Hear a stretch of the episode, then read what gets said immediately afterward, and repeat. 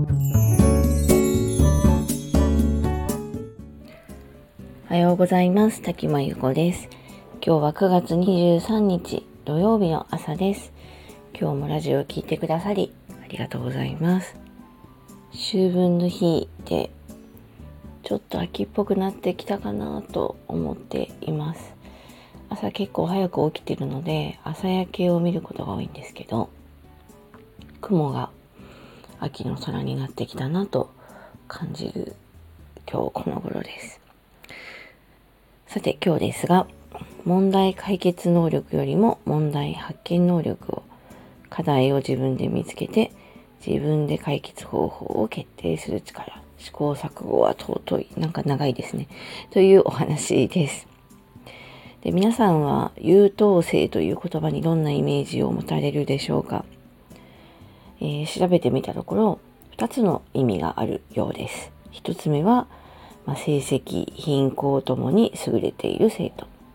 二つ目は、言動に卒がないが、個性がなく、面白みに欠ける人とありました。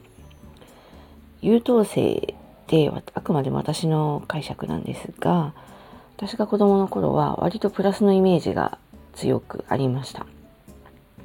マイナスのイメージはあんまりなかったんじゃないかなと思うんですよね。ちょっと皮肉の意味ではあったかもしれませんが。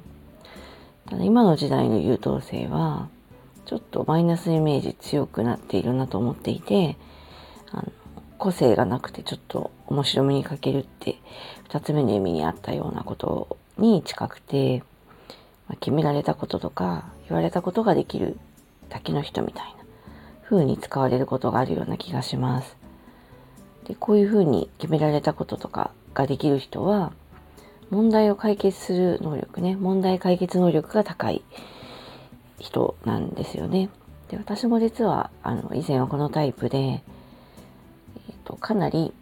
どんどんどんどん決められたことをこなしていくのが得意で割とマニュアルがあるような仕事は人よりも早く終わってどんどんどんどん何て言うんですかね効率よく仕事が振られるっていう感じでした。なんかそれをすごいことのように勘違いしてた時期もありますけど私はあの3歳から11年間囲碁を習ってたんですがその頃はもうひたすら言われたことを決められたことをこなすのに必死でしたあのある程度の実力がついたんですけど主体的に学んだりとか行動する力が身についていなかったので言われたことやるだけなんでね。自分で課題を見つけて解決することができなくて実力的にも頭打ちだしモチベーション的にも頭打ちになってしまいました。でこれからこう不確実性が高いみたいに言われている時代を生きる子どもたちにとって必要なのは与えられた課題をクリアするようなこういう問題解決能力ではなく何が課題なのかを自分で見つけてさらにその解決方法も自分で考える力かなと思っています。で旧来の優等生的な、まあ、みんなと同じとかそういう感じで満足していては当然人より引いてることもできないし自分のやりたいことを貫くこともできないなと思っています。人に同調されちゃうと自分で貫ききれなくなるので自分を貫く習慣みたいのがね必要だと自分の子供を見ながらもすごく思っています。でもし人がやっていないことを見つけたら、まそれが実現可能かどうか完全に検証できなくてもやってみるってすごく大事なことでやって失敗したらその失敗から学んでまた改善していくとか何か自分の能力が頭打ちになっている時に自分に改善すべき点があったりよりレベルアップしたいと思ったら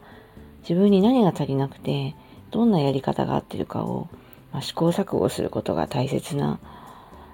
ことだと思っています。で私も経験がありますがこの試行錯誤って、まあ、口で言うのは簡単なんですけど結構しんどい作業ですよね。失敗したりダメなことがほとんどが試行錯誤の中で成功って確率として低いわけでダメなことが多い中であの今自分がやっているやり方が本当にいいのかってすごく不安になることも多いんですよね。あの受験勉強がすごくいい例で、さまざ、まな勉強方法がもう今あって、受験ってもう方法論が確立している分野だと思っていて、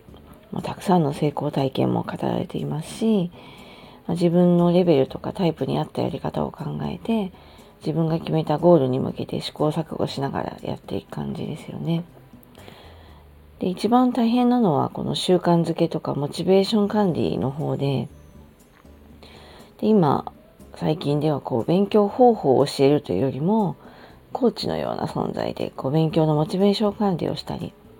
自分の試行錯誤にこう付き合ってサポートしてくれるような、ま、そういうタイプの授業が増えているんですけど、ま、それも当然の流れかなと思っています。でこの苦しくて、でも尊いと思ってるんですけど、試行錯誤の時間っていうのを、